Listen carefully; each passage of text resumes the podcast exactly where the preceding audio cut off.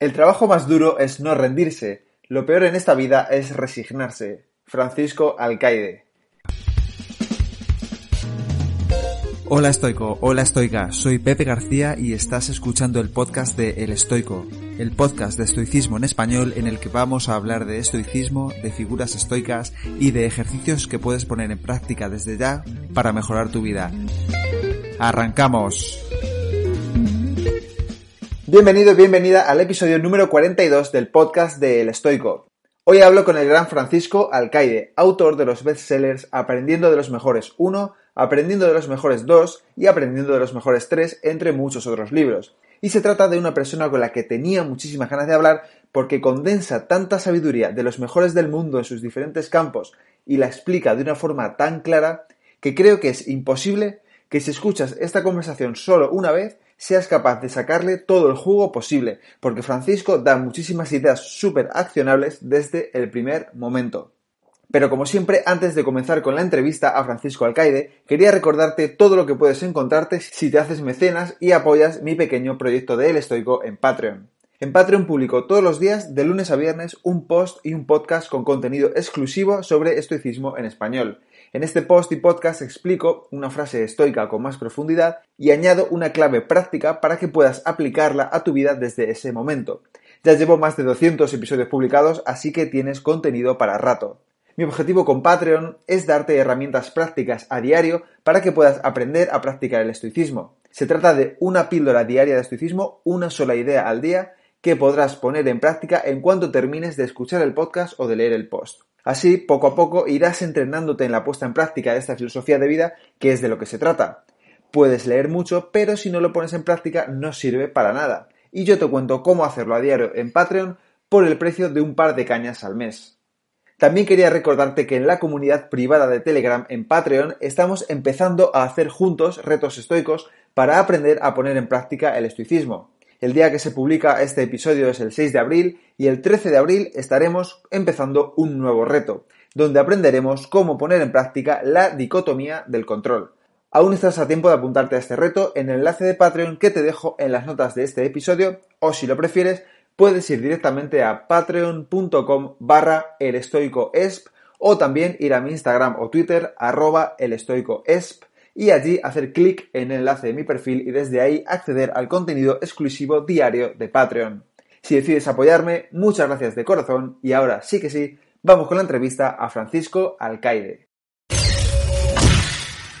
Pues Francisco Alcaide, bienvenido al podcast del Estoico y muchísimas gracias por, por haber aceptado la entrevista y por hacerlo todo tan fácil. Gracias a ti, Pepe. Un placer estar contigo por aquí. El placer es mío, de verdad. Eh, Quería, siempre empiezo eh, las, entrevistas preguntándole al invitado y además es muy oportuno porque Steve Jobs aparece, creo que es en tu primer libro de Aprendiendo de los Mejores. Él siempre decía que no podemos entender la vida si la miramos hacia adelante, pero que si la miramos hacia atrás sí, que vemos esos puntos que conectamos y que vemos que nos han ido llevando hacia un lado a otro. ¿no? Y quería preguntarte cuál es tu historia eh, y cuáles son esos puntos que si ahora miras hacia atrás eh, te han ido cambiando la vida. Bueno, te resumo muy brevemente, porque esto suele ser como muy, muy pa, pa, pa, ¿no? Yo, eh, desde el punto de vista de la formación, eh, estudié Administración y Dirección de Empresas y Derecho, ¿eh? posteriormente, y justo cuando estaba estudiando Derecho empecé a hacer el doctorado en, Economía Financiera, que luego me, cambié a, a Organización de Empresas. Yo siempre he estado muy vinculado al mundo de las finanzas y empecé eh, trabajando en el mundo de las finanzas, eh, en la parte de banca, que era en consultoría estratégica en, banca. A mí siempre me han gustado mucho los mercados, las finanzas, pero cuando ya estaba en finanzas y estaba trabajando dentro de un equipo de, consultoría estratégica, eh, me di cuenta que desde muy joven siempre, yo me di cuenta que todo lo que ocurría en una empresa, da igual a lo que te dediques, directa o indirectamente, se produce a través de las personas y, por tanto el elemento crítico de cualquier organización son siempre las personas. Y eso quiere decir que para tener éxito dirigiendo empresas, dirigiendo equipos, de lo que hay que saber es de seres humanos, Pero claro, saber de seres humanos y dirigir a seres humanos implica conocerse a uno previamente, ¿no? Digamos, primero hay una fase de desarrollo personal y luego cuando te has desarrollado tú, pues estás en condiciones de, liderar a los demás. Con lo cual, aún trabajando en finanzas, siempre el ámbito del desarrollo personal, de, de todo lo que tuviese que ver con el autoconocimiento, el crecimiento, el liderazgo estaba en mí. Y eh, también he estado yo muy vinculado al mundo del deporte, al fútbol concretamente, y después de esa etapa monté una consultora, una consultora de entidades deportivas, porque desarrollé un sistema de, retribución para pagar a los, a los futbolistas, porque los clubes siempre han sido deficitarios y han sido deficitarios fundamentalmente por las nóminas, ¿no? Eh, con lo cual yo busqué un sistema de, de, de eficiencia, ¿no? Y luego ya a partir de ahí eh, entré a trabajar como socio y director en, una empresa que es Executive Excellence, que edita una revista que se sigue editando eh, dirigida al mundo empresarial, directivo, que se distribuye con el cinco días.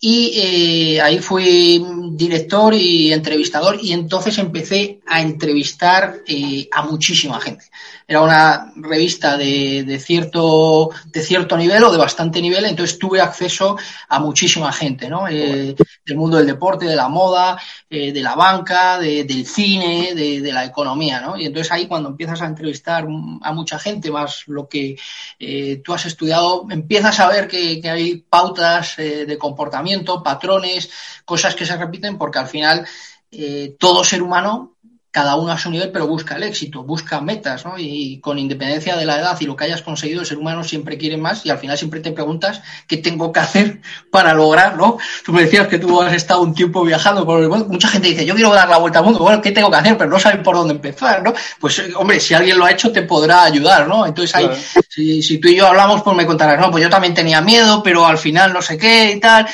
Uno empieza y, y va identificando patrones, ¿no? Entonces, eh, en esa misma época donde ya estaba entrevistando a mucha gente, eh, empecé a dar clases también en escuelas de, eh, de, negocios sobre habilidades directivas, que era la parte que a mí me, interesaba.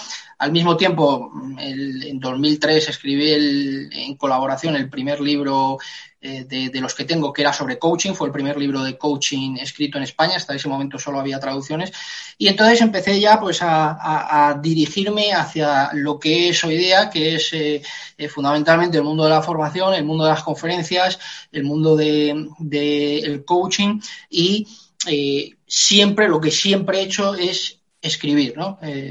todo lo que he ido aprendiendo en cada etapa lo he ido volcando en muchos artículos y en, en, 6, 7, 8 libros, no recuerdo ahora mismo, que he ido publicando a lo largo de todos estos años y que, bueno, el que más conocido y el que más éxito ha tenido es eh, Aprendiendo los Mejores, que son tres volúmenes. Eh, el primero fue en 2013, en 2018 y en 2020 que ha salido el, el, volumen el volumen 3 y donde lo que busca es resumir y condensar eh, cuáles son las claves del éxito de aquellas personas que han llegado donde nosotros también queremos llegar en cinco ámbitos que para mí son los que nos interesan a todos, que es el mundo del desarrollo personal, eh, del emprendimiento, del liderazgo, de la libertad financiera y de la espiritualidad. Esos cinco ámbitos se puede resumir todo y nos interesan a, todos, ¿no? qué interesante. ahora te preguntaré un poco más por ese cambio que, diste, pero has dicho una cosa que me ha marcado mucho, que es, me di cuenta, cuando estás trabajando, me di cuenta de que eh, a mí me interesaba esto. Mm, mucha gente me pregunta por esto a diario, en plan, no saben a qué dedicarse, no saben qué hacer, no saben cómo empezar un proyecto personal. ¿Ese me di cuenta fue de un día para otro o es algo que pasa paulatinamente y un día decides romper o, cómo, fue en ti? Bueno, en mi caso yo creo que cada persona es diferente. En mi caso mm, no fue de repente. Yo empecé al final, tú tienes que tomar decisiones en la vida y, y generalmente, habitualmente las personas tomamos las decisiones que son más fáciles. Entonces, cuando tú estás en un ámbito y en un sector, lo normal cuando tienes que tomar una decisión es por ahí, ¿no? Porque pegar un cambio brusco es, es, eh, es demasiado, hay que ser demasiado valiente, por así decirlo, ¿no? Y entonces eso poca gente lo hace. Entonces yo eso siempre me había dado cuenta, quizás porque por mi personalidad soy eh, muy observador. Eh, porque siempre me ha interesado el crecimiento y te llevas a explicar yo estoy muy vinculado al mundo del desarrollo personal y liderazgo, pero inicialmente era todavía más vinculado al ámbito empresarial y de liderazgo de gestión de equipos, ¿no? Y al final dices, bueno, eh, todo lo que existe en una sociedad o todas las personas trabajamos para una empresa, ya sea una empresa pública, ya sea una empresa privada como trabajador por cuenta ajena, ya sea como freelance o ya sea como, como, como empresario. Eh, entonces, al final, lo que hace que una economía eh, funcione son las empresas.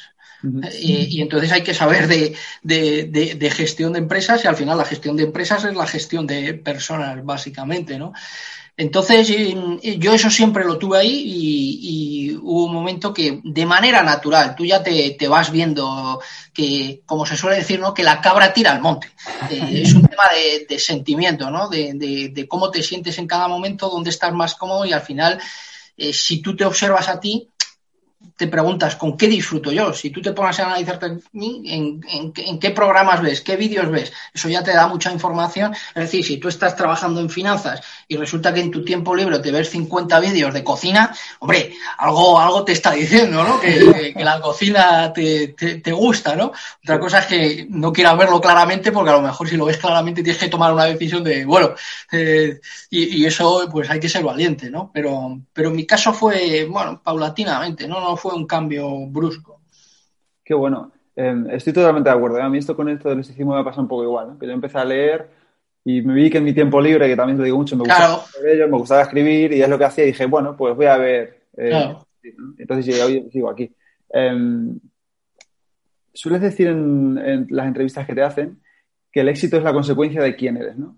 Entonces quería saber, em, y ahora que has hablado de este cambio que se produjo en ti, ¿qué es lo que ha cambiado en ti? Que, porque objetivamente, el éxito es muy subjetivo, pero yo creo que objetivamente podemos decir que eres un escritor de éxito porque has vendido muchísimos libros y prueba de ellos que sigues escribiéndolos. Em, ¿Qué cambios han producido en quién eras y en quién eres ahora que te han llevado a tener ese éxito, por ejemplo, como escritor? Básicamente uno, y es que entre tu estado actual y tu estado deseado solo existe una palabra, y esa palabra es aprendizaje. Es decir, que dentro de cada persona existe el potencial para llegar donde quiere llegar porque tenemos la herramienta para convertirnos en la persona que queremos convertirnos. Y lo que nos lleva a convertirnos en la persona que queremos convertirnos, ¿qué es? El aprendizaje. Y el aprendizaje son tres cosas. Uno, el estudio. Es decir, si tú quieres ser abogado, tienes que estudiar leyes. Si tú quieres hacer un podcast, tienes que saber todo lo que hay que hacer. Dos, la práctica. Saber hacer algo no implica hacerlo bien. El conocimiento hay que ponerlo en acción. La experiencia es lo que te va ganando fluidez. Y tres, el feedback. ¿Por qué? Porque aun sabiendo algo y practicando, nadie hace bien nada a la primera. Y entonces lo que te permite ir perfeccionando aquello que haces, ¿qué es? El feedback. Kenneth Blanchard decía eso. El feedback es el desayuno de los campeones, ¿no? La capacidad autocrítica es fundamental para crecer y mejorar. Eh, eh, no hay nada peor para nuestro crecimiento personal que tenerle miedo a la verdad. Y nos da mucho miedo tener la verdad. Y es fundamental.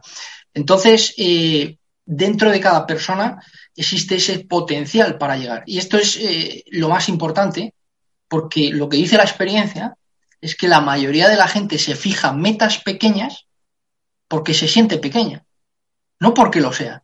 Es decir, el problema nunca es nuestra incapacidad para lograr algo. El problema es la creencia de que no somos capaces. Existe una creencia muy incrustada en la sociedad pensar que las personas que consiguen grandes resultados es que son mejores, es que han nacido así o es que han tenido suerte.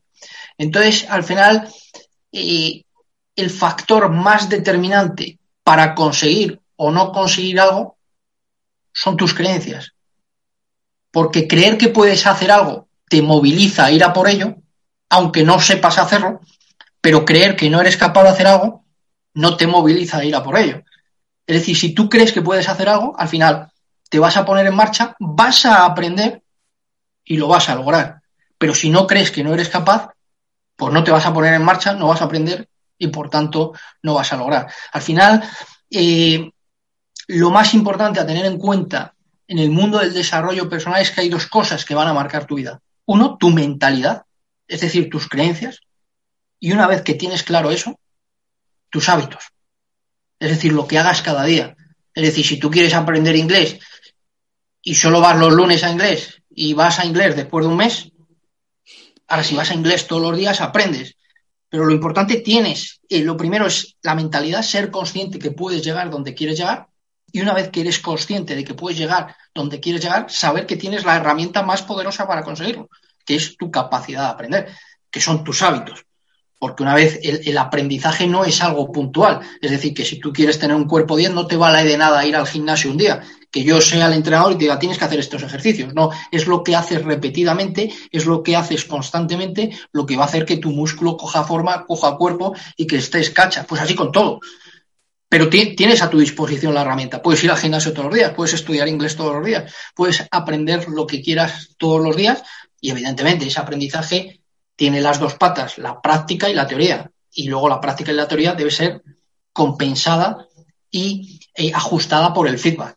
¿no? Es decir, cuando un profesor te enseña a hacer algo, dice, mira, tienes que coger las pesas así, las coges, pero no no, mira, un poquito más, eso es el feedback, ¿no?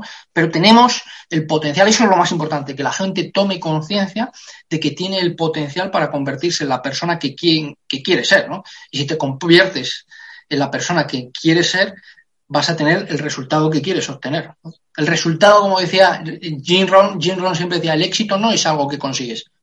Decía, el éxito es algo que atraes a tu vida como consecuencia de la persona en la que te conviertes. Es decir, a mí nunca me han, ofrecido hacer un edificio de arquitectura. Digo, qué injusta es la vida. No, claro, que no estoy preparado. ¿Cómo, ¿Cómo va a sonar el teléfono? Si no estás preparado, las oportunidades no van a aparecer en tu vida. Y si estás preparado, y no desistes, antes o después te van a llegar las oportunidades. Jack Ma, que está en el volumen 2 de Aprendiendo los Mejores, el fundador de Alibaba, que es un tío bajito, feo, eh, eh, bueno, ha tenido que pasar por muchas calamidades. Él tiene una frase que a mí me gusta mucho que dice, siempre vas a tener una oportunidad de triunfar si no te rindes. Al final, cuanto mejor eres, menos vendes y más te compran. Es decir, cuando Fernando Alonso empezó en la Fórmula 1, el padre tenía que ir tocando por las puertas para conseguir patrocinio y pagarse la gasolina del coche para llevar a su hijo a los campeonatos. Cuando llegas arriba, tú no llamas, te vienen a buscar. Cuando te va muy bien en la vida, el problema es decir, no, que tienes 200 patrocinadores y solo te puedes quedar con uno. Bueno, eso es un, un ejemplo de que cuanto mejor eres, menos vendes y más te compras, ¿no? Totalmente de acuerdo con todo. O sea, no te puedo poner ni un pero a lo que has dicho, ¿no? Eh, me gusta debatir o rebatir lo que dicen los invitados, pero en este caso no puedo. Eh, solo por añadir una cosa que me parece muy interesante que has dicho es, y ahí vamos detrás de los griegos, ¿no? La diferencia entre la sabiduría que era Sofía y la sabiduría, la sabiduría práctica que es frónesis, ¿no? De la que hablan los estoicos. Es decir, una cosa es saber mucho y luego otra cosa es saberlo en ponerlo en práctica. bueno, por, eso, pero es que este tema que acabas de decir es muy importante. Eh, esto está cuando hicimos la 20 edición, yo tengo una frase que me gusta mucho, la repito insistentemente, porque esa es la base de todo. A mí me gusta decir, si tu vida no es como te gustaría que fuese, hay algo que no sabes o que no estás haciendo bien. ¿Vale? Muchas veces en Aprendiendo Mejores me dicen, ¿quiénes son los mejores? Los que tú has dicho, aquellos que ya han llegado donde tú quieres ¿Quién ha llegado donde tú quieres? Los que tienen resultados. Un referente no es el que sabe mucho. Un referente es el que tiene resultados. Por eso a menudo vemos que hay mucho gap entre teoría y práctica. Tú, yo y cualquier persona podemos dar una charla, una conferencia sobre cualquier tema. ¿Por qué? Porque el conocimiento está en la red. Pero ¿qué es el éxito? El éxito es conocimiento en acción. El éxito son dos cosas. Saber lo que hay que hacer y hacerlo. Tan fácil, ¿no? Como eso. Claro, e, es que es eso, saber lo que hay que hacer y hacerlo. Y, luego el tercer factor es el feedback, porque sabiendo lo que hay que hacer y haciéndolo, nadie lo hace bien a la primera. Hay que ir ajustando. Pero ese, eh, al final, eh, eh, vivimos en un mundo, desde mi punto de vista, demasiado teórico. Y tendemos, yo creo que lo colgaba hace poco en Instagram, donde yo decía, el problema de mucha gente es pensar que tener talento es saber mucho de algo. Por eso en España yo soy muy crítico que hemos sobrevalorado la formación académica. Creemos que porque alguien es licenciado en administración y dirección de empresas puede ser buen empresario. No, no tiene nada que ver. Y entonces eh, hay mucha gente que tiene mucha formación, pero no tiene resultados. ¿Por qué? Porque el conocimiento sin la experiencia no te convierte en un experto. Es decir, tú puedes saberte todos los artículos del Código Civil o Penal de memoria, pero a ver cómo te defiendes en la sala cuando tengas que defender. Y seguro que la primera vez no es lo mismo que la quinienta vez. Después de haber hecho muchas veces algo, es cuando empiezas a coger maestría, a coger experiencia y a dominar algo. Por eso, eh, a mí me gusta decirlo, que el precio del éxito es el precio del aprendizaje y el precio del aprendizaje es el precio del error. Es decir, una de las claves del éxito es empieza pronto porque el camino vas a tener que hacerlo. Entonces, cuanto más tardes en empezar, más se va a dilatar eh, tu proceso de aprendizaje. Y aquí me gustaría añadir una frase de Tim Ferriss que aparece en tu segundo volumen, si no lo recuerdo mal, que dice justo eso, ¿no? Dice mm, que muchas veces te preocupas por llegar tarde y decir, vale, ya no hay sitio para mí, he llegado tarde, pero él siempre dice, para la calidad siempre hay sitio, ¿no? Da siempre. igual, siempre hay sitio para la calidad, ¿verdad? Totalmente, totalmente. Vale. Eh, em, Esto, eh, em, eh, David Short, eh, ahora no recuerdo la frase cómo es, a ver si te la digo. Tengo aquí el libro, la voy a buscar a ver si la busco en un momento, porque viene a decir eso, que dice exactamente esto. Dice, no hay tanta competencia en los niveles de excelencia. La competencia la hay en los niveles de mediocridad. Justo. Ser Bueno. excelente es un factor diferencial. ¿Por qué? Porque el coste de ser excelente es alto. Es un desgaste de tiempo, de energía, de todo. Entonces, todo el mundo quiere ser excelente, pero casi nadie quiere pagar el precio de ser excelente, ¿no? Eh, entonces, al final, a ese nivel hay poca competencia. La competencia está mucho más abajo, ¿no? Que es donde está todo el mundo, ¿no? Ser excelente o tener una venta de excelencia quiere decir que al final siempre eh, te va a ir bien. No quiere decir que no lo pases mal. Eh, es decir, estamos viviendo una pandemia y todas las empresas lo están. Pero quien tiene mentalidad de excelencia siempre acaba recuperándose, siempre acaba saliendo adelante y, y siempre acaba siendo un referente en, en el mercado. ¿no? Totalmente de acuerdo. O sea, eh, me parece muy buena frase esa, no la, no la conocía. Em, quería preguntarte, ahora que estamos hablando de excelencia, de, hábitos, de resultados, etcétera, mm, ¿qué haces tú? Por ejemplo, si escribiéramos un libro aprendiendo de las mejores y Francisco Alcaide fuera una de las personas que salieron en ese libro, em, ¿qué hábitos o qué rutinas o qué cosas haces tú a diario o qué has hecho durante estos mm, ocho años desde que empezaste a sacar el libro o incluso antes? que te hayan llevado a mm, que digas, vale, eh, esto es lo que hago todos los días o esto es lo que me lleva, me ha llevado aquí, de A a B, ¿no? Una cosa, una, que es una palabra que lo resume todo, que es el foco.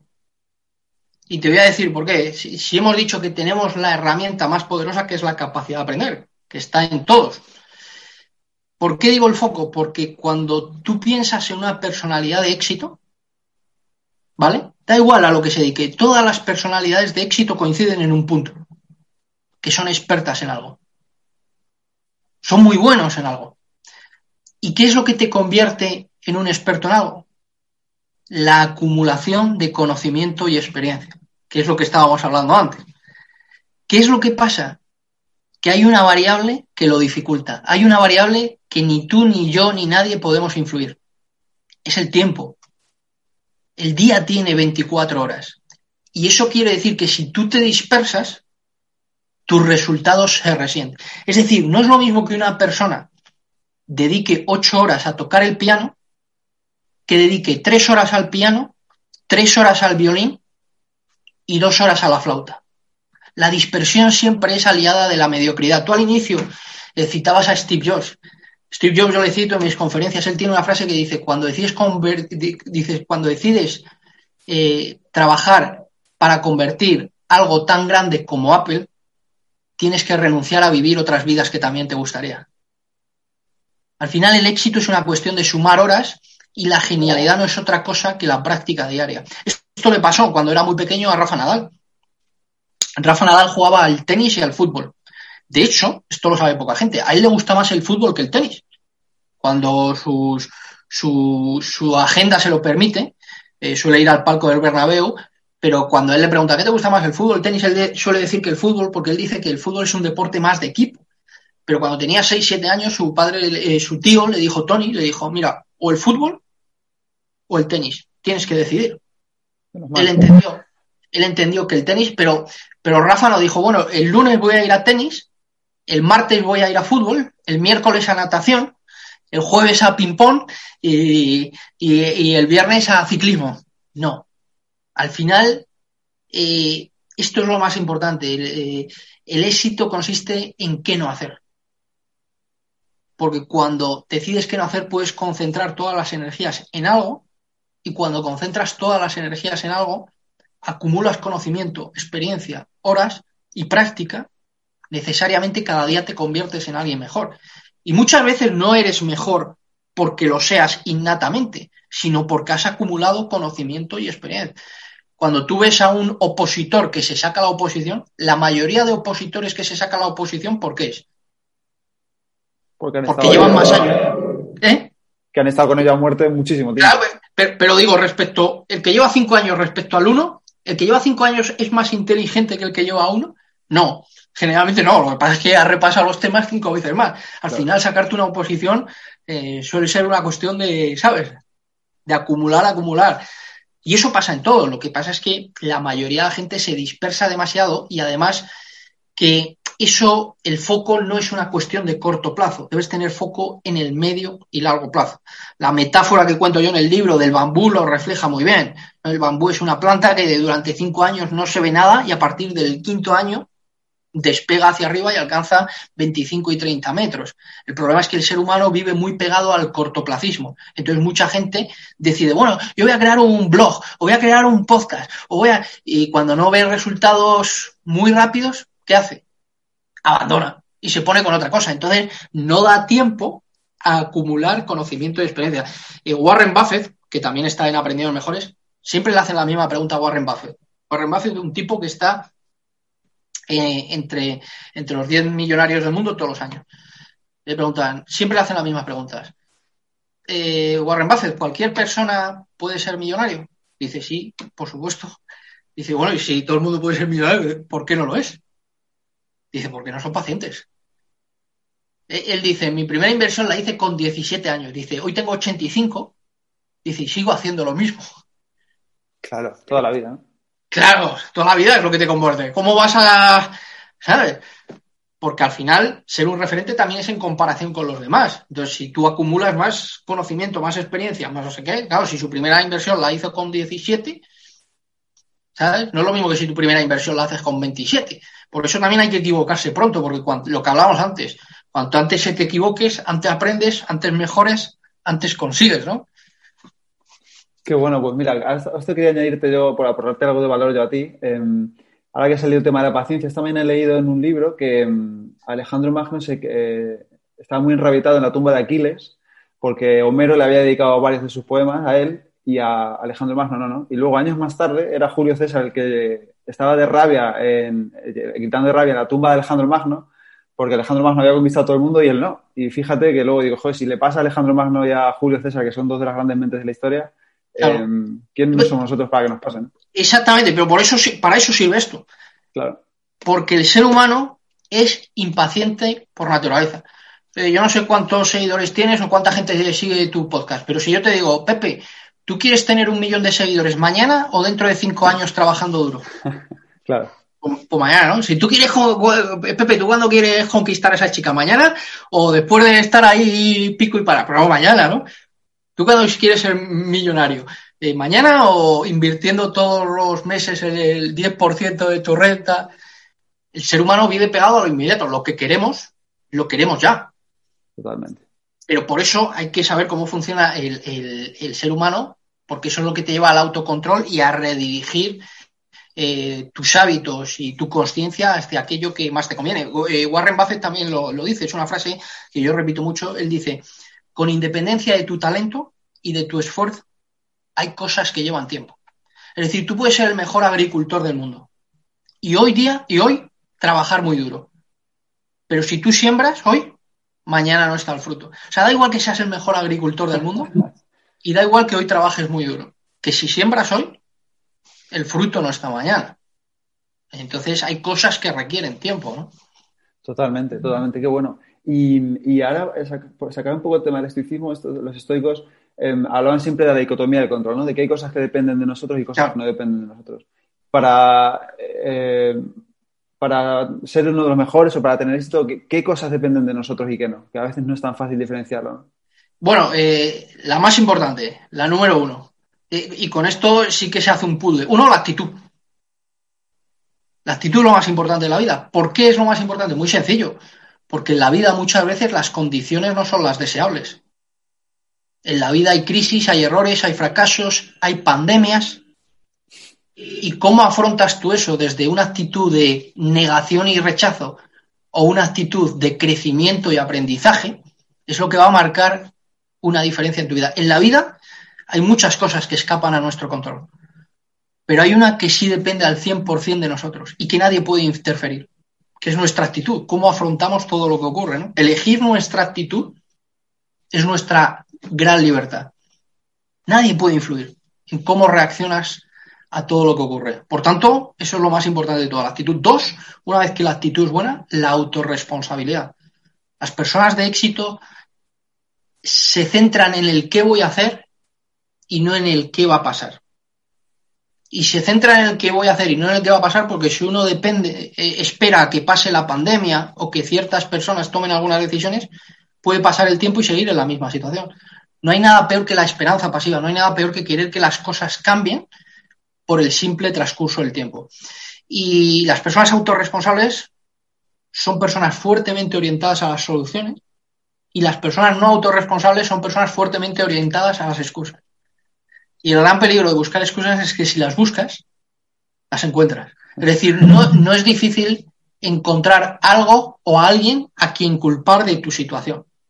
Será la pandemia, será la economía, será la crisis, serán los padres, ¿no? Y algo que es importante, que es de lo que estabas hablando tú, que autorresponsabilidad no significa que todo dependa de uno. No todo depende de uno. Lo que sí depende de uno es no perder nunca de vista tu objetivo, tu meta, e ir encontrando alternativas a los obstáculos que surgen. Un ejemplo, el clima no depende de uno. El clima es el que es. Yo no puedo influir en el clima.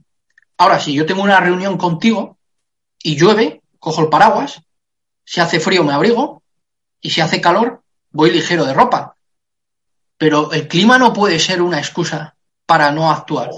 Entonces, eh, mucha gente está diciendo, cuando pase la pandemia, no se dan cuenta que cuando pase la pandemia va a venir otra cosa. Va a venir un atentado, eh, va a venir un tsunami, va a pasar algo, se va a caer un edificio. La vida siempre aparecen contingencias que, hacen tambalear los cimientos. Por lo tanto, la pandemia ha sido un impacto importante porque es a nivel mundial, pero ¿qué es más grave, la pandemia o el tsunami que hubo en el sudeste asiático en 2002, que murieron en un día ciento pico Pues son igual de graves. Eh, van a venir cosas. La cuestión es que pase lo que pase, tú debes tener un objetivo y tienes que ver la forma de llegar a tu objetivo, eh, eh, porque a mí me gusta decir que no se trata muchas veces de eliminar obstáculos, se trata de bordear obstáculos. Hay obstáculos que no puedes eliminar. El clima no lo puedes, no puedes determinar que, mañana haga sol porque yo me voy a la playa. ¿No? Me, me caso el 12 de mayo, le doy a un botón que, que haga solecito porque si llueve estamos perdidos, ¿no? Luego, eh, aparte de la actitud y la autorresponsabilidad, dos cosas más que, yo creo que esas cuatro definen todo. Uno, la actitud. Dos, la autorresponsabilidad. Tres, tus ganas de aprender. Porque para conseguir éxito hay que aprender, que es lo que hemos hablado. Y cuarto, tu determinación, tu compromiso con tus metas. Y el compromiso es hacer lo que haga falta el tiempo que haga falta. Esa es la pregunta que tú debes hacerte. Nadie puede influir en tu determinación y en tu compromiso. ¿Estás dispuesto a hacer lo que haga falta el tiempo que haga falta? ¿Estás dispuesto a estar cinco años estudiando para sacarte una oposición? ¿Y si no son cinco y son seis? ¿Y si no son seis y son siete? ¿Estás dispuesto a hacer lo que haga falta el tiempo que haga falta? ¿Y si no te la sacas? Ahí hay que estar. ¿eh? Tú, tú debes decir, pero esas cuatro dependen de nosotros, enteras bueno, pues eh, las apunto, las apunto. Me gustan mucho y, justo coincide con lo que decían los estoicos, ¿no? Siempre la actitud ante las adversidades. es que no, hemos entrado, pero bueno, de eso sabes tú mucho más que yo. Eh, el estoicismo o, toda la filosofía estoica se, se resume en una cosa. Los estoicos siempre estaban centrados en una idea. Lo que puedo influir y lo que no puedo influir.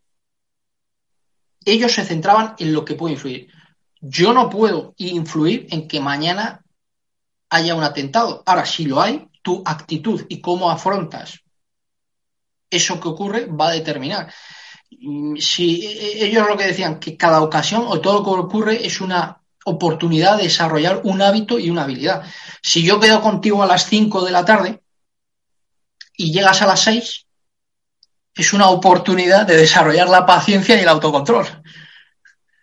Si a mí me están pitando en el coche y hay tráfico, también es una cosa. Todo lo que ocurre, y esto es importante porque yo creo que la gente no lo tiene claro al hablar del estoicismo. El estoicismo no quiere decir que se alegre de lo que ocurra. No, el estoicismo que dice, con independencia de lo que ocurre, tomo la decisión de eh, tomar esa circunstancia como un aprendizaje y como un crecimiento, que no quiere decir que no sufras, que no quiere decir que no llores, que no quiere decir que no tengas tristeza, sino que lo utilizas para tu propio desarrollo y crecimiento, ¿no? Pero que no es eso de me alegro, me alegro en el sentido de que todo lo que ocurre es bueno para tu crecimiento, pero no porque me alegre en sí. Justamente. Y, también quería hablar contigo, ahora que está un poco relacionado con esto, eh, que siempre eh, te he oído decir en varios sitios que la vida eh, son tiempo, decisiones y dinero, ¿no? Sí, la vida se resume en tiempo, decisiones y dinero. ¿Puedes explicar un poco eso y, cómo, qué haces tú o cómo, qué principios sigues para, centrarte en cada una de esas áreas? Vamos a ver, la vida es tiempo, decisiones y dinero. Primero, la vida es tiempo, ¿vale? El día tiene 24 horas, no podemos, el tiempo no se puede recuperar, no se puede reciclar, no se puede nada. Cada hora que pasa ya no vuelve.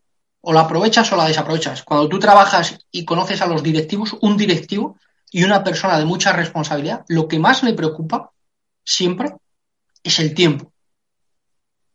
Porque no vuelve. El dinero sobra en el, mismo, en el mundo. Tú siempre puedes conseguir más dinero, pero nunca puedes conseguir más tiempo. Y además el tiempo perdido no se puede recuperar. Por tanto, una variable es tiempo. Dos, la vida son decisiones porque desde que nos levantamos hasta que nos acostamos, estamos tomando continuamente decisiones en lo personal y lo profesional. ¿Por qué tú y yo estamos aquí? Porque tú me has invitado, has decidido invitarme, podías no haberlo hecho, y yo por qué he decidido aceptar. Podía decir no y estar haciendo otra cosa. Toda decisión influye en nuestra vida y solo hay dos tipos de decisiones en la vida, que es carne o pescado. No hay más. ¿Qué es carne o pescado? Que es o lo haces o no lo haces. O haces una llamada o no lo haces. O haces este podcast o no lo haces o le dices te quiero o no lo haces. O vas a una presentación, a un evento o no vas. Solo hay dos cosas, o lo haces o no lo haces. No hay más. Y tres, el dinero. ¿Por qué el dinero es importantísimo? Porque desde que nos levantamos hasta que nos acostamos, todo es dinero en esta vida. ¿Qué es lo primero que haces por la mañana? Encender la luz. La luz vale dinero. Eh, ¿Tienes gafas y te pones las gafas? Las gafas valen dinero. Tomarte un café en tu casa el café lo has tenido que comprar y pagarlo. Eh, te pones la ropa, la ropa vale dinero. Coges el coche, la gasolina vale dinero. Coges el transporte público, la vida es dinero. Y además, toda decisión que tomamos tiene un coste económico, por exceso o por defecto. Tú y yo estamos aquí, pero yo podía estar preparando una propuesta para un cliente. Toda decisión tiene una repercusión en términos económicos. Y todo lo que hacemos, tú lo haces porque eso, el beneficio es mayor que el coste. Si no, no lo harías. Con lo cual, todo es dinero. Al final es tiempo, decisiones y dinero. ¿Cómo se gestiona eso? De una manera. Solo de una manera. Teniendo muy claras cuáles son tus prioridades. Porque, como tenemos una variable sobre la que no podemos influir, que es el tiempo, en la vida no hay tiempo para todo. Hay tiempo para lo que tú decidas que haya tiempo. ¿A qué le debes dedicar tiempo? Aquello que es más prioritario para ti. A mí eh, me gusta decir que cuando alguien te dice que no tiene tiempo para algo, en realidad lo que te está diciendo es que sus prioridades son otras. Y que cuando alguien te dice que no tiene tiempo para algo, en realidad lo que te está diciendo es que no le importa mucho. Eso es lo que te está diciendo. Sí, estoy de acuerdo, porque tiene que decidir hacer otra cosa en vez de la tuya. El coste de oportunidad es. Exactamente. El éxito está en qué no hacer. Siempre hay más cosas por hacer que tiempo disponible. Por lo tanto, tienes que decidir. Decisiones. ¿Qué decisiones debe decir aquello que aporta más valor a tu lifestyle, a tu modelo de vida. Hay gente que valora mucho el dinero, hay gente que valora mucho el tiempo libre, hay gente que valora mucho a la familia. La vida es una serie de dimensiones y cada uno ponderamos de diferente manera, con lo cual a la hora de tomar una decisión, tú dedicas más a aquello que para ti es más importante. ¿Vale? Woody Allen tiene una frase que a mí me gusta mucho, que dice, me gustaría ser rico y vivir como un pobre. Eso no existe. O sea, tú no puedes decir que quieres ser presidente del gobierno, pero que el viernes a las 3 de la tarde tu teléfono se apaga. No. O sea, un presidente del gobierno está 24-7, 360. Tú no puedes decir, no, bueno, yo es que quiero ser presidente del Real Madrid, pero los domingos quiero ir al parque a pasear con mis nietos. Pues no, es que el domingo juega el equipo, tendrás que acompañar al equipo, ¿no? no decide no ser presidente del Madrid. O tú no puedes decir, yo quiero ser funcionario y quiero ser millonario. No, no, es, no, no es posible. Entonces, ¿de qué depende? Pues de aquello que valores más. Por eso es muy claro tener las prioridades, porque cuanto más claro tengas tus prioridades, más fácil tomar decisiones. Porque vas a anteponer lo más importante a lo menos importante. Pero si no tienes esto claro, te bloqueas, porque lo quieres todo. Quieres ser rico y vivir como un pobre. Y, eso no es Y supongo que esto es una habilidad que se aprende también, ¿no? aprender a ¿Eh? priorizar. Supongo que es una habilidad que se aprende, el aprender a priorizar, aprender a tomar decisiones. Claro, bueno, es un tema de, primero, de conciencia. Nadie puede cambiar lo que no conoce. Para esto sirve el podcast y para eso sirve leer y para eso sirve tener mentores y coaches. Para que te digan, oye, todo no se puede. No hay tiempo para todo, hay tiempo para lo que es importante para ti. Pero no hay tiempo para todo porque el día tiene 24 horas. O sea, no, no. Por eso el éxito está en qué no hacer. Por eso cuando se habla de productividad, en uno de mis libros, que es Tu futuro soy, tenemos un capítulo dedicado a productividad que dice productividad no es hacer muchas cosas. Productividad es dejar de hacer todo lo que no debería hacerse. Ese es el tema. ¿no? Entonces, claro que se aprende, pero para cambiar algo Da igual lo que tú quieras cambiar en tu vida. Eh, puedes estar obeso, eh, puedes no leer, lo que quieras, primero es tomar conciencia de que hay algo que no funciona y lo que te dice que no funciona en tu vida, que son los resultados. Una vez que has tomado conciencia, pues ya puedes tomar decisiones. Pero si no eres consciente de algo, si tú crees que se puede llegar a todo, pues siempre vas a ir estresado y con la lengua afuera, porque vas a intentar llegar a todo.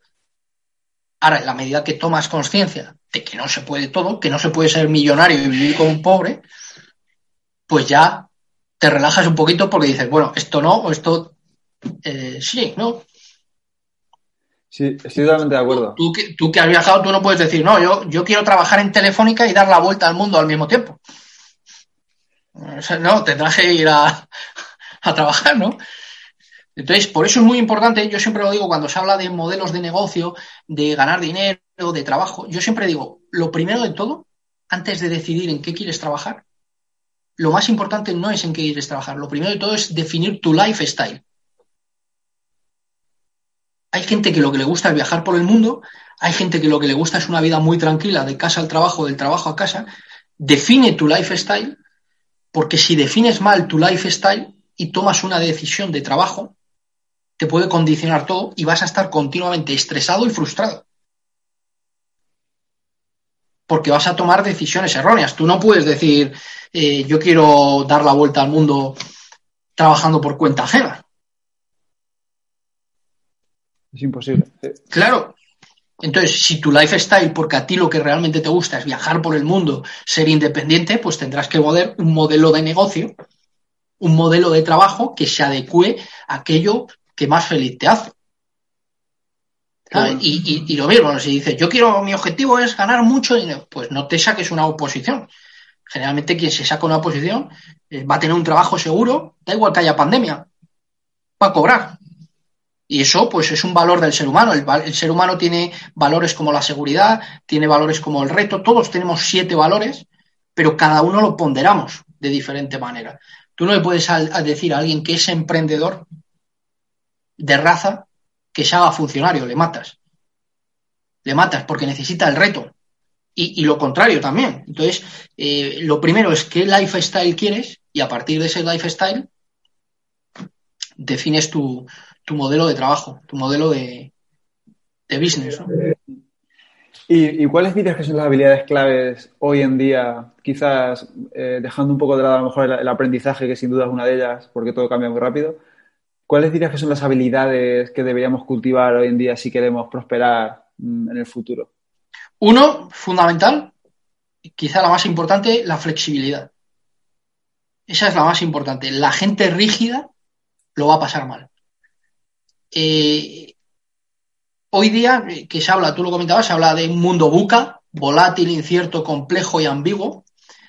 Hoy hay un día, un rasgo que define cualquier industria, cualquier sector, cualquier mercado, cualquier producto y cualquier servicio. Un rasgo. Y es que todo tiene una fecha de caducidad muy corta. Hoy día casi cualquier cosa que nace está condenada a fallecer, a morir. O sea, no hay la estabilidad que había antes. Ni siquiera la gente antes entraba a trabajar en una empresa y podía estar toda la vida. ¿Eso qué quiere decir? Que probablemente tu empresa, la mía, eh, tu empleo va a desaparecer, te van a despedir, tu empresa va a quebrar, el producto en el que habías invertido muchas horas ya se ha agotado. Todo tiene una fecha, porque lo dice el término buca, volátil, incierto, complejo y ambiguo. Y si eso es así, para que te hagas una idea, en 1940 la vida media de una empresa eran 60 años. Hoy día a nivel mundial son 15 años, en España son 10 años y el 85% no pasa del séptimo año de vida. ¿Eso qué quiere decir? Que tienes que ser muy flexible para reinventarte, para adaptarte a la nueva situación. La gente rígida, por eso la gente que peor lo está pasando ahora es la gente que dice cuando pase la pandemia, no. Eso te va a estar en un estado de frustración permanente. La gente rígida quiere que las cosas sean como eran. Y cuando tú tienes una estabilidad y te va bien, quieres que siga así, pero es que hay factores que quiebran. Y cada vez son más rápidos, porque lo dice el término, volátil, incierto, complejo y ambiguo. Si la flexibilidad es el factor clave, tú me has dicho que lo deje de lado, pero no lo puedo dejar de lado. Es que el factor que está asociado a, a la flexibilidad, ¿cuál es?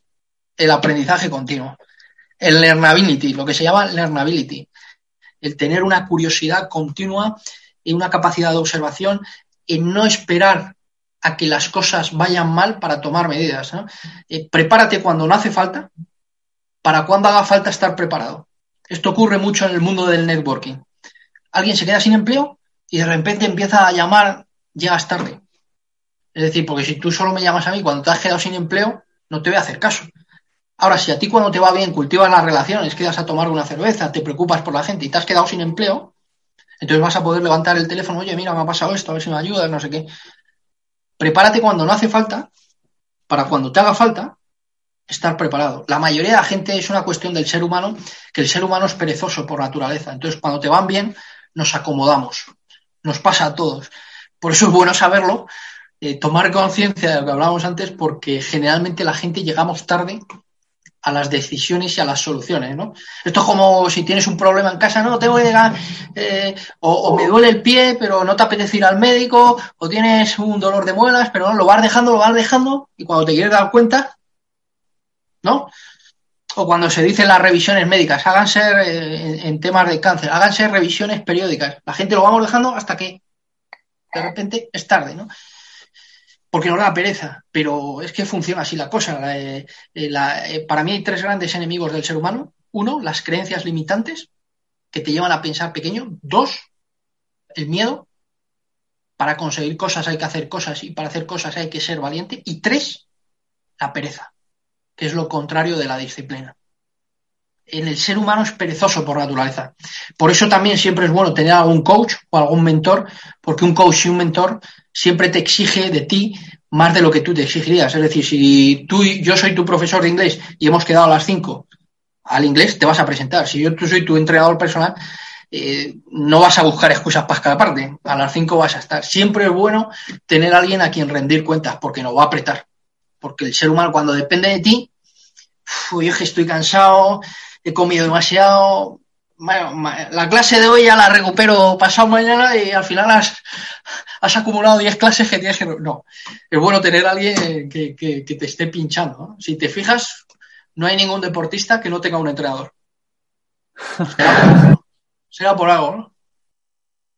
Justo, qué bueno. Y además esto es una figura que también recurren mucho los estoicos a ella, ¿no? Decían que, que si no sabes cómo actuar, eh, imagínate que tu mentor, bueno, no dicen tu mentor, pero imagínate que alguien te está mirando, ¿no? Eh, imagínate que tienes que rendirle cuentas a alguien y que esa persona te está mirando para ver si, para, para, actuar con virtud, ¿no? Como dicen ellos. Sí, sí, sí. Qué bueno, vale. Em, por cambiar un poco de, tema, quería enfocarme un poco en, tus libros, en Aprendiendo de los Mejores. Eh, y me llama la atención la diversidad de, de, personas a las que has elegido, ¿no? O como bien has dicho, igual te basas en cinco criterios, ¿no? Eh, ¿Cómo eliges a, tus personajes? bueno, no personajes, a, las personas que aparezcan allí, ¿no? A las, celebridades. Em, ¿Cómo eliges, yo qué sé, entre Steve Jobs y Krishnamurti, Marco Aurelio, Ryan Holiday, eh, gente tan, tan dispara? Bueno, lo, primero de todo, eh, ¿quiénes son los mejores? los referentes, aquellos que han llegado donde tú quieres llegar, aquellos que han conseguido resultados. Por lo tanto, el primer criterio es que haya resultados, que haya una trayectoria que avale al personaje, ¿no? Es decir, si yo te digo tenis, no piensas en alguien que juega en tu barrio en la pista los domingos. Pues te viene a, la mente Rafa Nadal, ¿no? Eh, eh, si piensas en tecnología, pues te viene Steve Jobs, ¿no? El que arregla en su casa el, cassette, ¿no? Eh, el, iPod, ¿no? Es decir, son personalidades que tienen una trayectoria y unos resultados que les avalan, ¿no? Dos, que podamos saber las claves, las causas de ese éxito. Bien, uno, porque los he entrevistado yo. Hay personajes que yo he entrevistado, como Daniel Goleman, como Gustavo Cervino, eh, eh, como Jorge Valdano, eh, como Ferran Adrià. Es decir, mm, cuando entrevistas a esas personas, ellos mismos te cuentan las claves del éxito, ¿no? Dos, ellos mismos han escrito libros contando sus, propios, sus propias claves del éxito, o se han hecho biografías sobre ellos, o han concedido entrevistas, o han hecho conferencias. Es decir, podemos saber cuáles son las claves y las causas de, ese éxito. Y, luego, en tercer lugar, eh, son personalidades que están englobadas, eso que me decías, en, en, esos cinco ámbitos, porque esos cinco ámbitos nos interesan a todos. Libertad financiera nos interesa a todos, es el mundo del dinero. Emprendimiento, todos somos emprendedores ya sea en, el mundo profesional o en el mundo personal. Irte a vivir a otro país como expatriado, eso es emprender. Porque ¿qué es emprender? Emprender es apostar por algo con el deseo de que vaya bien. Eso es emprender. Apostar por algo, casarse es emprender es emprender un conjunto, un, proyecto conjunto con otra persona con el deseo que vaya bien. Luego, más del 50% de los matrimonios se divorcian, con lo cual el emprendimiento, eh, claro, pero eso es emprender. O sea, al final tú te casas para hacer un proyecto común con una persona con el deseo de que eso vaya bien. Luego, no es tan fácil, ¿no? Luego, el mundo del liderazgo, porque todos estamos liderando. Yo siempre digo que una madre muchas veces es una gran líder, al final es, eh, eh, es dirigir un conjunto de personas eh, hacia un destino, ¿no? en el ámbito familiar han cambiado mucho los roles, pero antes la madre en, la familia cumplía, que llevaba las finanzas, sabía lo que se gastaba, no se gastaba, todo con el objetivo de que la familia funcionase y, el desarrollo personal, porque al final lo que te permite pasar del punto A al punto B, lo que te permite conseguir cosas es tu desarrollo personal, superar creencias limitantes, superar miedos, eh, ser capaz de trabajar en equipo, desarrollar la inteligencia emocional, ser disciplinado, cambiar hábitos, todo lo que entonces esos cinco ámbitos nos interesan a todos a nivel general. Y luego en los siguientes volúmenes hemos ido introduciendo personajes de ámbitos más particulares, pero dentro de esos, de esos cinco grandes, de esos cinco grandes ámbitos. Y por hacer un poco de abogado del, diablo, ¿no crees que puede ser peligroso para algunas personas pensar que todos podemos ser a lo mejor Steve Jobs o Marco Aurelio o, o Tony Robbins o no es un poco a lo mejor demasiado? Es que eh, no todo el mundo quiere ser Tony Robbins o eh, Steve Jobs. Lo primero es saber si realmente quieres ser eso, pero lo que se intenta transmitir en el libro no es tú vas a ser como Steve Jobs. No. Lo que se intenta transmitir es que Steve Jobs fue Steve Jobs por, ya hemos puesto un ejemplo, porque se enfocó. Cuando decides construir algo tan grande como Apple, tienes que renunciar a vivir otras vidas que también te gustaría. No se trata de que seas Steve se trata de que, lo que tú quieras en la vida, si quieres conseguirlo, vas a tener que tener mucho foco. Eso es lo que nos enseña, por ejemplo, Steve Jobs. No que seas Steve lo que te dice es, mira, yo he conseguido esto porque me he enfocado en esto. Lo que tú quieras, si quieres ser un referente en algo, te vas a tener que eh, enfocar. Eh, otro ejemplo, eh, Rafa Nadal. No se trata de que tú seas como Rafa Nadal. Se trata que Rafa Nadal tiene una frase que a mí me gusta mucho que dice, cuando deseas algo con mucha intensidad, ningún sacrificio es demasiado grande. ¿Qué quiere decir? Que es muy importante saber cuál es tu propósito, tu, tu para qué. Porque hay mucha gente que dice que quiere cosas que realmente no las quiere, las quiere porque están de modas. A mí me gustaría ser emprendedor de startup, no sé qué. No, no. Si realmente no tienes un deseo de lo que quieres ardiente, de que realmente lo deseas con toda tu alma, al final, antes o después, vas a abandonar. No se trata de ser como ellos, pero lo que les ha permitido llegar donde ellos han llegado, nos, nos sirve a nosotros para llegar al nivel al que nosotros queramos llegar. Al final, cuando tú ves las claves del éxito de los mejores, ves, yo he entrevistado a muchos, no hay ninguno que me haya dicho, Paco, mira, yo me levanto a las 11 de la mañana todos los días, lo primero que hago es me meto en internet a leer los periódicos, desayuno tranquilamente, eh, luego a las 12 de la mañana ya me ducho tranquilamente y tal, y bueno, veo un poquito la tele y luego ya me pongo a trabajar. No, detrás de cualquier éxito grande hay mucha disciplina y trabajo duro. Es uno de los factores, la disciplina. ¿Qué es la disciplina? Yo hoy lo colgaba en, Instagram. La disciplina es hacer lo que se tiene que hacer aunque no te apetezca. Muchas veces tienes el ánimo bajo. Muchas veces no te apetece levantarte pronto. Muchas veces a lo mejor no te apetece trabajar un fin de semana. Pero lo haces porque lo tienes que hacer. ¿Tienes esa disciplina? ¿Tienes foco? ¿Tienes paciencia que hablábamos antes? has montado tu empresa y como a los tres meses no ha funcionado, Gary Vaynerchuk, él dice, debe ser, debe ser tan paciente como ambicioso. Cuanto más ambicioso seas, más paciente. Has montado una empresa, has montado un negocio por internet y han pasado siete meses y no has ingresado un euro y lo cierras porque, porque estás dispuesto a todos esos, estás dispuesto a, a trabajar los hábitos, estás dispuesto a rodearte, estás dispuesto en tu tiempo de ocio salir menos y estudiar más. Tú tienes siempre la libertad de hacer lo que quieras, pero hay que pensar que cuando no hay resultados, o algo no sabes o algo no estás haciendo bien. Y es el momento de, porque la primera ley del éxito es esa, causa-efecto. Todo efecto es producto de una varias causas. Y si tiras del hilo, acabas encontrando la causa. Esto me ha recordado mucho a, una cosa que leí hace poco de Ryan Holiday que dice que mucha gente quiere tener un libro, pero no mucha gente quiere escribir un libro. Porque escribir, tener un libro en la estantería puesta en la tienda está muy bien. Totalmente, totalmente. Eso en el mundo editorial se da muchísimo, muchísimo. Pero hay que hacer research, hay que filtrar, hay que escribir. A lo mejor son seis meses, un año, dos años, no sé cuánto tiempo, eh, para tener un libro, ¿no? Pero hay que escribir el libro. Sí, sí. Bueno, y, que, y que y que luego, bueno, eh, hacer algo de valor no es fácil. Eh, hay, un autor que está en el volumen 3, que tiene un libro que a mí me gusta mucho, que se llama Steven Pressfield. Te lo iba a mencionar ahora. Eh, que tiene un libro que se llama Vencer la resistencia. Y entonces él dice, lo difícil no es escribir. Dice, lo difícil es sentarte a escribir. ¿No? como todo. Es decir, a menudo lo difícil no es saber lo que hay que hacer. Lo difícil es hacerlo. Si tú quieres tener una dieta saludable, te vas al nutricionista y te dice, tienes que hacer esto. Pero luego la gente no lo hace. Claro, si tú quieres tener un cuerpo 10, te vas al preparado y dice, tienes que hacer esto. Pero la gente deja de ir al gimnasio. Lo difícil no es saber lo que hay que hacer.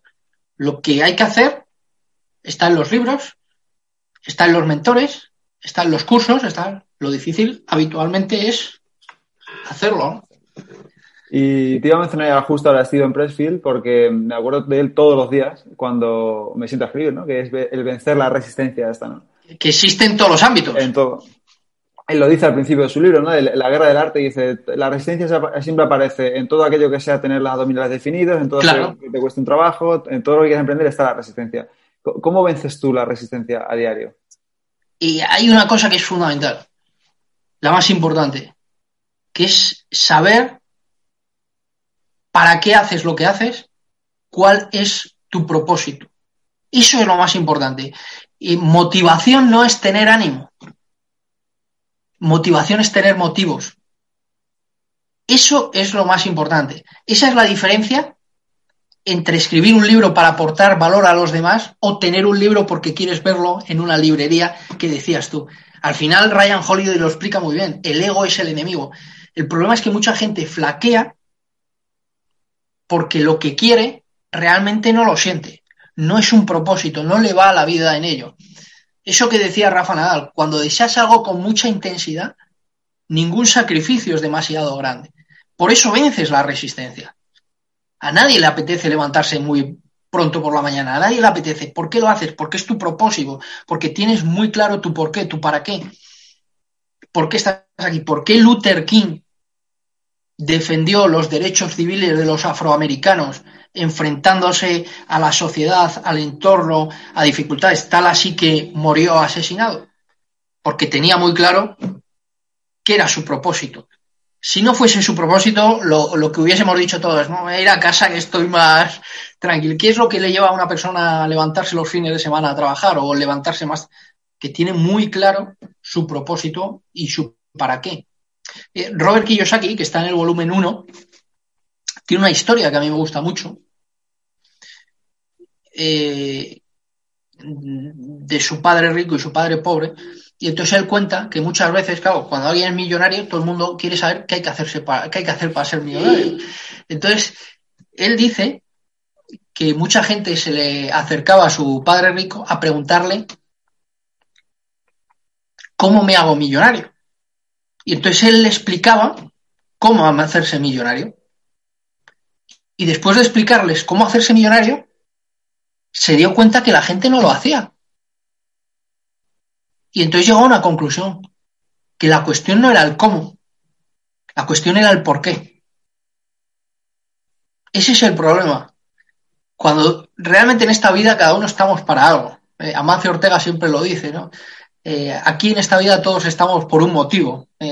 Nadie está por casualidad. Y lo importante es encontrar tu propósito, porque entonces sí que vas a hacer todo lo que haga falta, el tiempo que haga falta, y vas a vencer toda la resistencia. Resistencias económicas, eh, resistencias personales, eh, resistencias del entorno, del mercado, porque estás muy alineado con tu propósito. Si tú preguntas a cualquier persona, ¿usted quiere ser millonario? Nadie te dice que no. Ahora, ¿qué es lo que hace que la gente haga lo que hay que hacer o no? Que realmente le va la vida en ello. Justo. ¿Qué es lo que hace que un deportista haya sacrificado su vida por algo? Pues, ¿qué era su vida? Si no, no lo haces. ¿Y cuál es tu por qué? ¿Cuál es tu, tu propósito? Bueno, mi propósito es ayudar a todas las personas, a las personas y a las empresas a, conseguir éxito, a conseguir sus metas y a ser más felices. Eso es lo que intento yo. Eh, ayudar a las personas a las empresas a las organizaciones a conseguir su mejor versión, a que les vaya mejor, a que consigan más, a que tengan más éxito y dentro de ese éxito, por encima, que sean más felices, ¿no?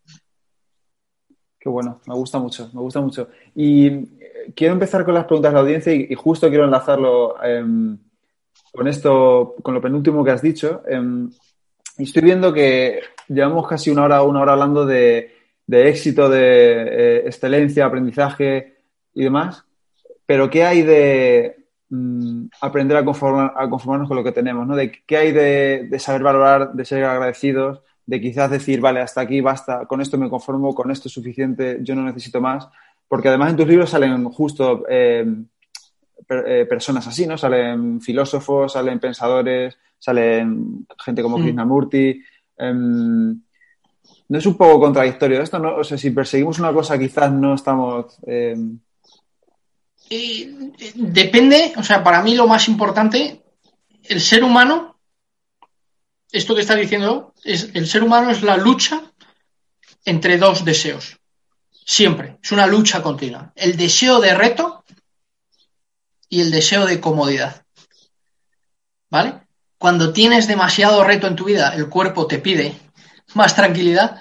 Cuando estás demasiado tranquilo, el cuerpo te pide más reto. Siempre estamos debatiéndonos entre lo que dices tú, entre conseguir y entre, bueno, eh, quiero disfrutar un poquito más, estar más tranquilo. ¿De qué depende? De lo que acabamos de hablar antes, de para qué tú estás en esta vida.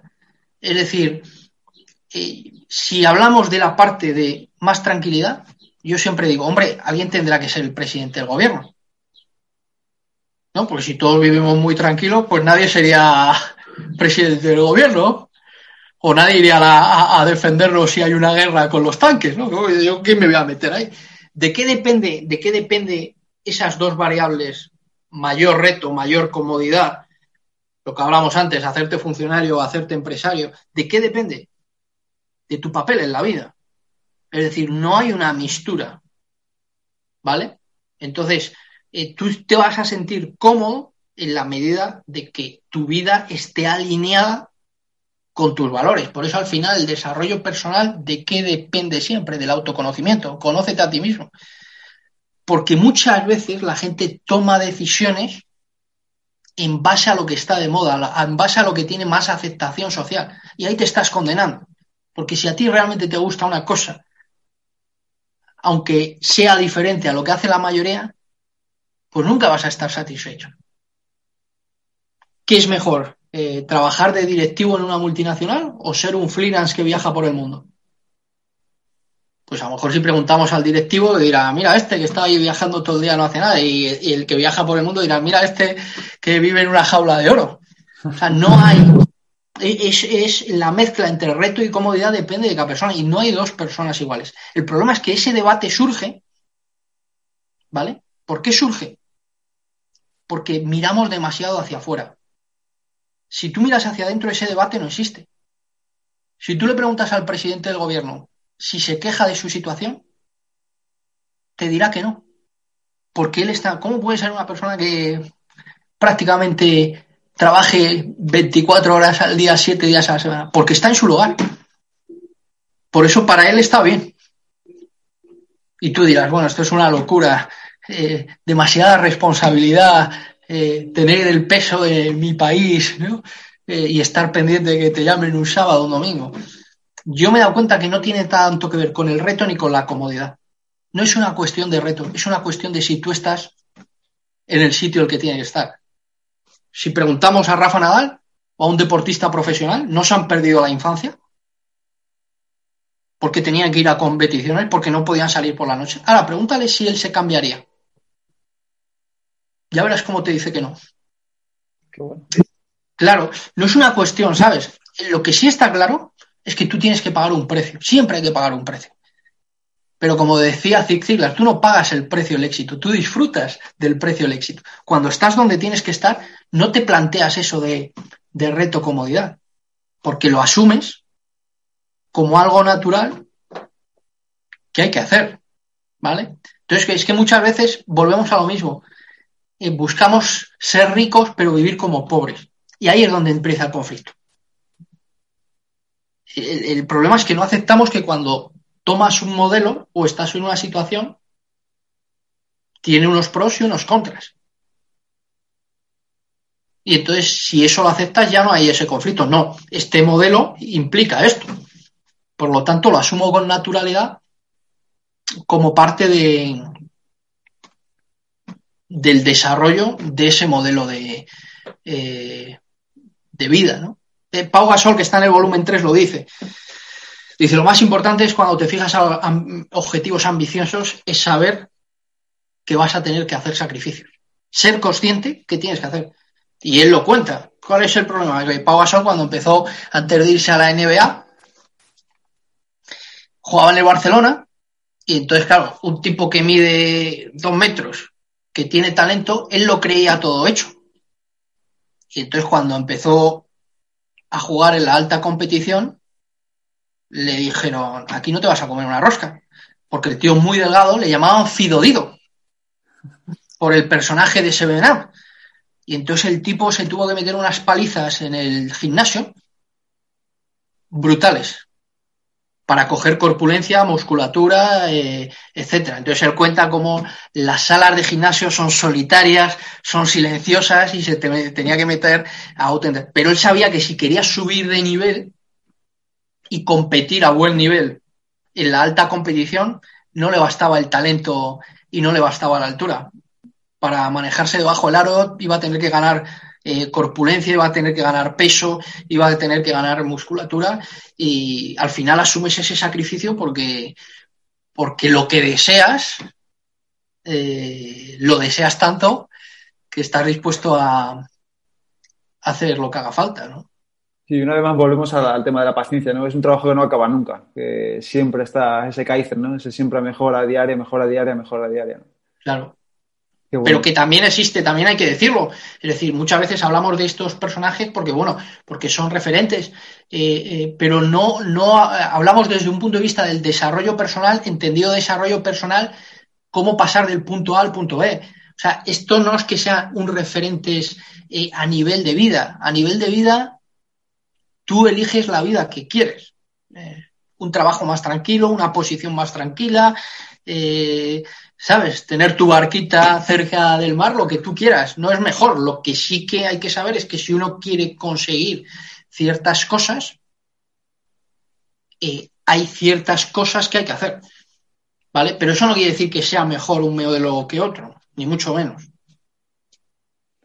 Pues sí, estoy muy de acuerdo. ahí. al final me recuerda también el tema de la meditación, ¿no? A mí siempre me dicen, cuando eliges meditar, eliges decir no a todo lo demás, ¿no? Entonces, si te estás concentrando en la respiración y cerrando los ojos, es porque todo lo demás estás renunciando a ella, ¿no? Claro, claro, claro, está claro.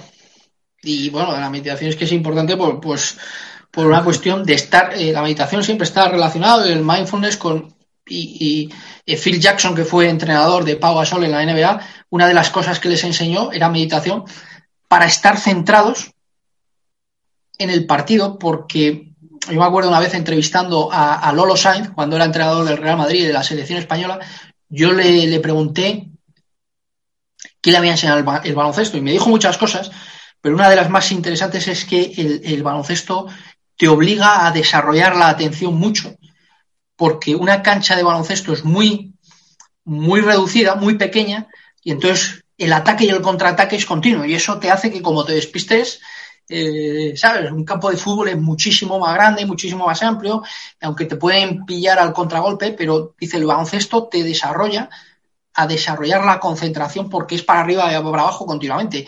Y Phil Jackson, que fue entrenador, dice, eh, eh, Phil Jackson tiene un libro que se llama Once anillos, es el entrenador que más anillos ha ganado en la NBA, fue entrenador de Pau Gasol.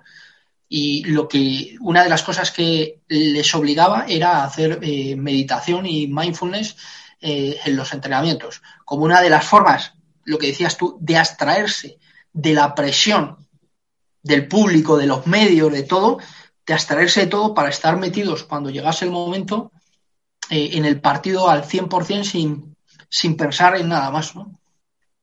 Que es un tema de foco, que hemos hablado ya de ello.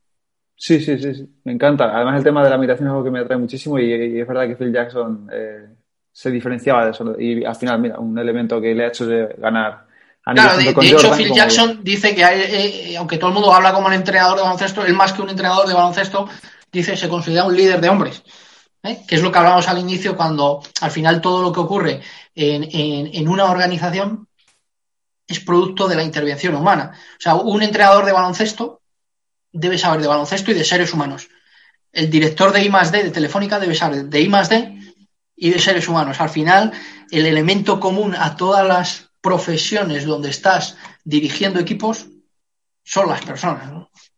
Qué bueno, totalmente, totalmente. Y eh, por seguir un poco eh, hablando de las personas que son las que me han hecho las preguntas que te estoy haciendo ahora, eh, me han preguntado eh, que cuáles son los tres, cinco libros que más te han marcado, que a los que recurres a lo mejor de forma habitual o... Vamos a ver, uno, Piense y hágase rico de Napoleón Hill. Otro, La fe es tu fortuna, de Neville Goddard. Uno muy bueno porque en la vida son muy importantes las relaciones es Nunca comas solo, de Kate Ferracci. Eh, otro, La magia de pensar en grande, de David Short. Y un libro también muy bueno es El poder de la mente subconsciente de Joseph Murphy. Vale, genial. Pues los apunto eh, en las notas del capítulo porque seguro que a la gente eh, le ayudan mucho. Y mm, quería, antes de acabar esta última sección, esta última sección, mm, he visto que dices muchas veces a lo largo de la entrevista que, hay cosas que te recuerdas a, menudo, ¿no? Y, estas cosas también las hacían los estoicos, ¿no? Epicteto, sin ir más lejos, recomendaba a sus estudiantes llevar encima máximas para cuando tuvieran una situación comprometida, la leyeran y, se la, y se la recordaran, se las recordaban de memoria y se la aprendían. Que, era lo que hacía Marco Aurelio con las meditaciones. Eso es. Entonces, eh, ¿cuáles son las, eh, las frases que más te recuerdas tú, que más te ayudan a diario? ¿Tienes alguna especie de mantras o algo? Bueno, eh, sí, tengo muchos. De hecho, en los libros hay, en cada libro hay más de 500, ¿no? cada uno de ellos, porque son 50 autores por 10, 500 son 1500. Pero mm, por resumir, hay una que yo repito mucho porque para mí todo se resume en una frase. Todo lo que es el desarrollo personal se resume en un concepto. Y es una frase de Krishnamurti, filósofo indio, que decía, la religión de todos los hombres debería ser aprender a creer en sí mismo.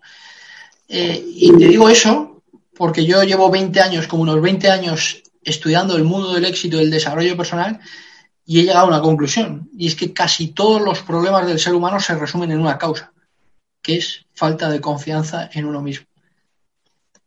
Porque al final, creo que lo comentábamos antes, como tú te ves a ti mismo, actúas por fuera. Como tú te ves a ti mismo por dentro, actúas por fuera. Al final, tus creencias acerca de quién eres y tus posibilidades determinan todo lo que haces, cómo lo haces y lo que consigues o no consigues. Por eso el primer reto debería ser aprender a creer en uno mismo, porque lo comentábamos antes también, creer posible algo te lleva a ponerte en movimiento, aprender y conseguirlo, pero no creer posible algo no te lleva a ponerte en movimiento, no te lleva a aprender y por tanto no te lleva a conseguir. Así que eh, para mí ese es lo más importante, eh, la confianza en uno mismo. Y la pregunta sería, ¿y cómo consigues la confianza en uno mismo? Fundamental son los mentores, los coaches, gente cerca. Está demostrado científicamente, empíricamente, que las personas nos atrevemos más cuando hay alguien que nos alienta. Sea tu padre, tu pareja, eh, un amigo, un coach. Zig Ziglar siempre lo decía. Mucha gente ha llegado más lejos de lo que pensaba que podía llegar porque alguien más pensó que podía hacerlo. Muchas veces somos los mayores enemigos de nosotros mismos porque el ser humano, de manera natural, por una cuestión biológica, tiende a lo seguro, a lo fácil, a cómodo, a la alternativa que conlleva menos inconvenientes. Y en la vida para conseguir cosas hay que hacer cosas y para hacer cosas hay que ser valiente. O sea, ser valiente no es el estado natural del ser humano. Por eso muchas veces tener a alguien que nos empuje es lo mejor, ¿no? Porque casi nadie vamos sobrados de confianza en uno mismo. Y luego hay dos cosas. Lo contrario del miedo es la confianza. A mayor confianza, menor miedo a mayor miedo, menor confianza.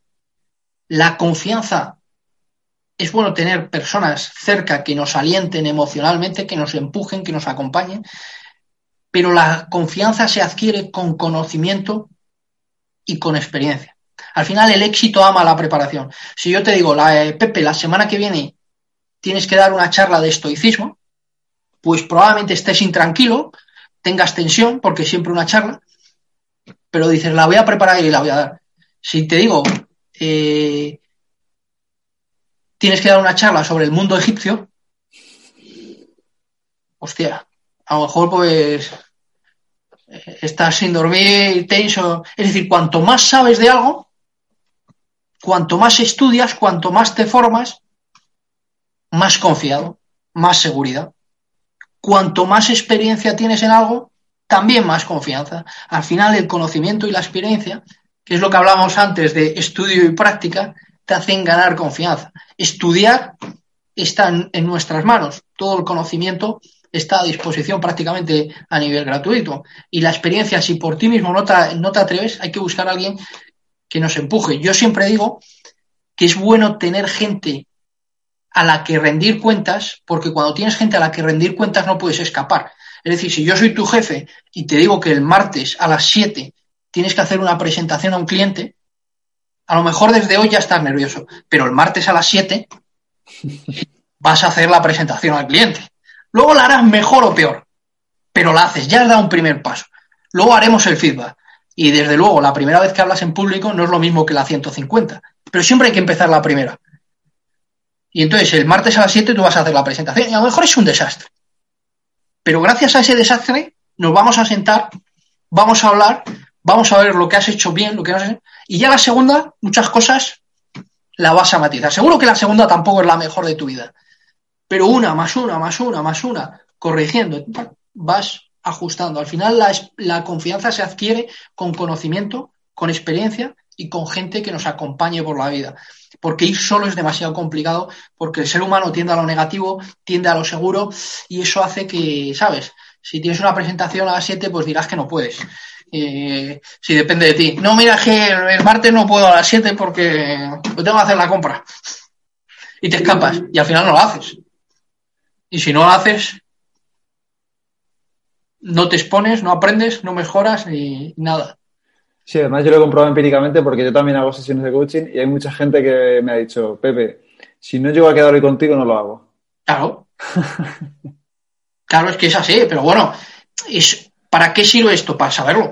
Si lo sabes, ya lo puedes gestionar. El problema es que no, yo lo dejo cuando quiera. Esto como cuando uno dice, no, yo esto lo dejo cuando quiera. No, si yo puedo empezar cuando quiera, no.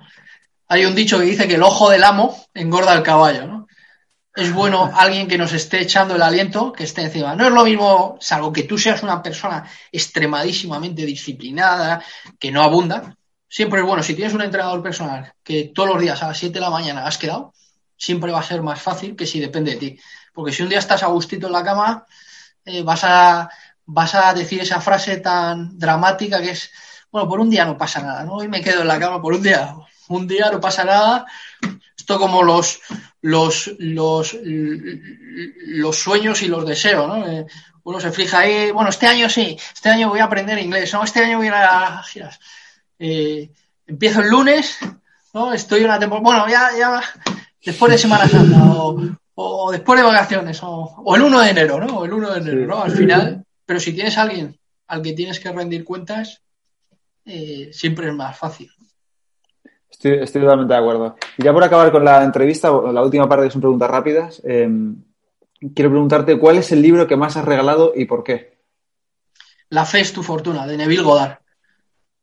Eh, ¿Por qué? Básicamente porque la fe es creer.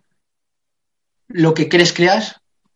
Tus creencias determinan tu realidad. Tus creencias determinan lo que tú piensas, lo que tú piensas, lo que haces y lo que haces, lo que consigues o no consigues. La fe es tu fortuna porque creer algo es hacerlo cierto. De hecho, a mí me gusta contarlo muchas veces. Fíjate que yo te he dicho antes que la confianza en uno mismo es lo más importante. La palabra confianza viene del latín, que es confidia. Significa con fe. Con lo cual no es casual que el libro se llame La fe es tu fortuna. Cuando dices la confianza en uno mismo, con fe en uno mismo, tienes todo lo necesario para llegar donde quieres llegar, porque al final el resto es aprendizaje. Pero si no crees en ti mismo, ni crees en tus posibilidades, ni crees en lo que es posible, y entonces ese libro lo que viene a decir que el manual de psicología y de desarrollo más importante que existe, que está escrito en modo metafórico, es la Biblia, y entonces él te va explicando pasajes de la Biblia que son pasajes de desarrollo personal.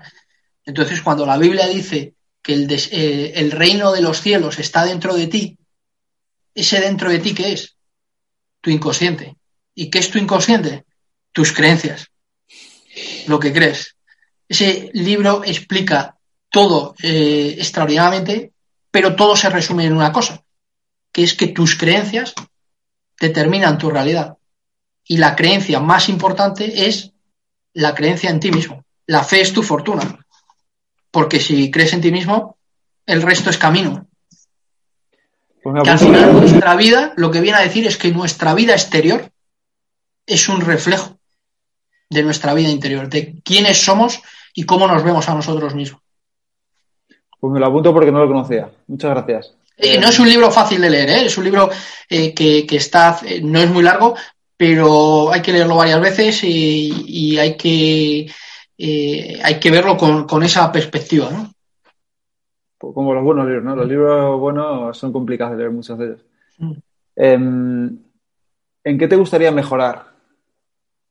Bueno, para mí la mejora siempre tiene que ver en todos aquellos aspectos, herramientas, procedimientos eh, que me permitan ofrecer lo que ofrezco de manera apalancada para llegar a mucha gente en muchos formatos. Por lo que hablamos antes, es decir, esto que estamos haciendo tú y yo tiene un problema, que estoy invirtiendo mi tiempo, mi esfuerzo y mi energía en una cosa no puedo estar haciendo, funcionando otras cosas estando aquí.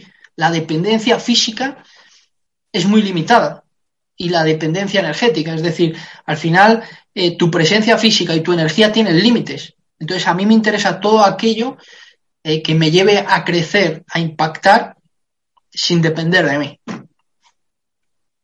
Muy bueno. Eh, sí, al final estoy de acuerdo porque es, eso eh, llegar a mucha gente sin, tener que, como haces con los libros, quizás, ¿no? Sin tener que ir uno por uno. Claro, bueno, eh, eh, todo lo que hagas. Por ejemplo, yo si, si tú das una formación y das una formación a 15 o 20 personas, tú impactas a 15 personas y puedes generar ingresos por esas 15 personas. La cuestión es que tú todo lo que hagas llegue a mucha gente y de muchos formatos. Por ejemplo, un ejemplo que decías tú del libro.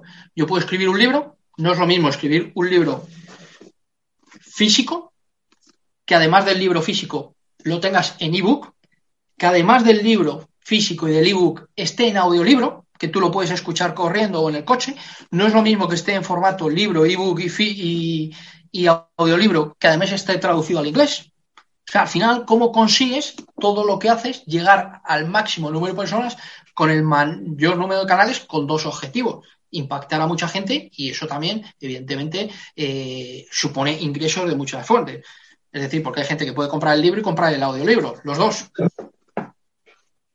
O hay gente que si no tiene, hay gente que si no tiene el audiolibro no compra nada. Entonces, al final, ¿cómo lo que haces eh, llega al, o creces eh, para impactar al mayor número de personas en el mayor número de canales, sin depender física eh, y, de energía. ¿Y mm, qué es para ti la felicidad? Bueno, la felicidad es un concepto eh, que siempre se han ocupado los filósofos desde, desde tiempos inmemoriales. Para mí la felicidad es la paz interior. Para mí creo que la felicidad es la ausencia de ego. Muy estoico eso, por otra parte. Al final es que, creo que, creo que todo se resume en eso. Creo que todo se resume en la paz interior. Creo que casi todos los problemas del ser humano son producto del ego, precisamente. Todas las insatisfacciones. Yo, yo, te he dicho que la felicidad es la paz interior. Generalmente todo lo que nos perturba interiormente es por ego. Por eso digo que la felicidad es la paz interior y la paz interior sería la ausencia de ego. Y el ego es el enemigo. Claro, y el ego es el enemigo, no es casual. Para mí es uno de los libros, yo creo, de los últimos años que más me ha impactado, que más me ha gustado, porque al final Ryan Holiday dice que el ego, con independencia de tu edad y en qué etapa estés de tu vida, el ego siempre es el enemigo. Da igual si es una etapa de crecimiento, de éxito o de fracaso. Al final lo que te, eh, te produce infelicidad interior tiene que ver con el ego. Cuando hay críticas, si las críticas te afectan, ¿por qué te afectan las críticas? Por ego. Si tú haces algo y no te lo reconocen, ¿por qué te afecta? Por ego.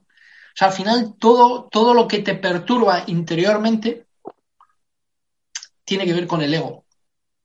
Y el ego, eh, el ego es vivir de acuerdo a las expectativas de los demás.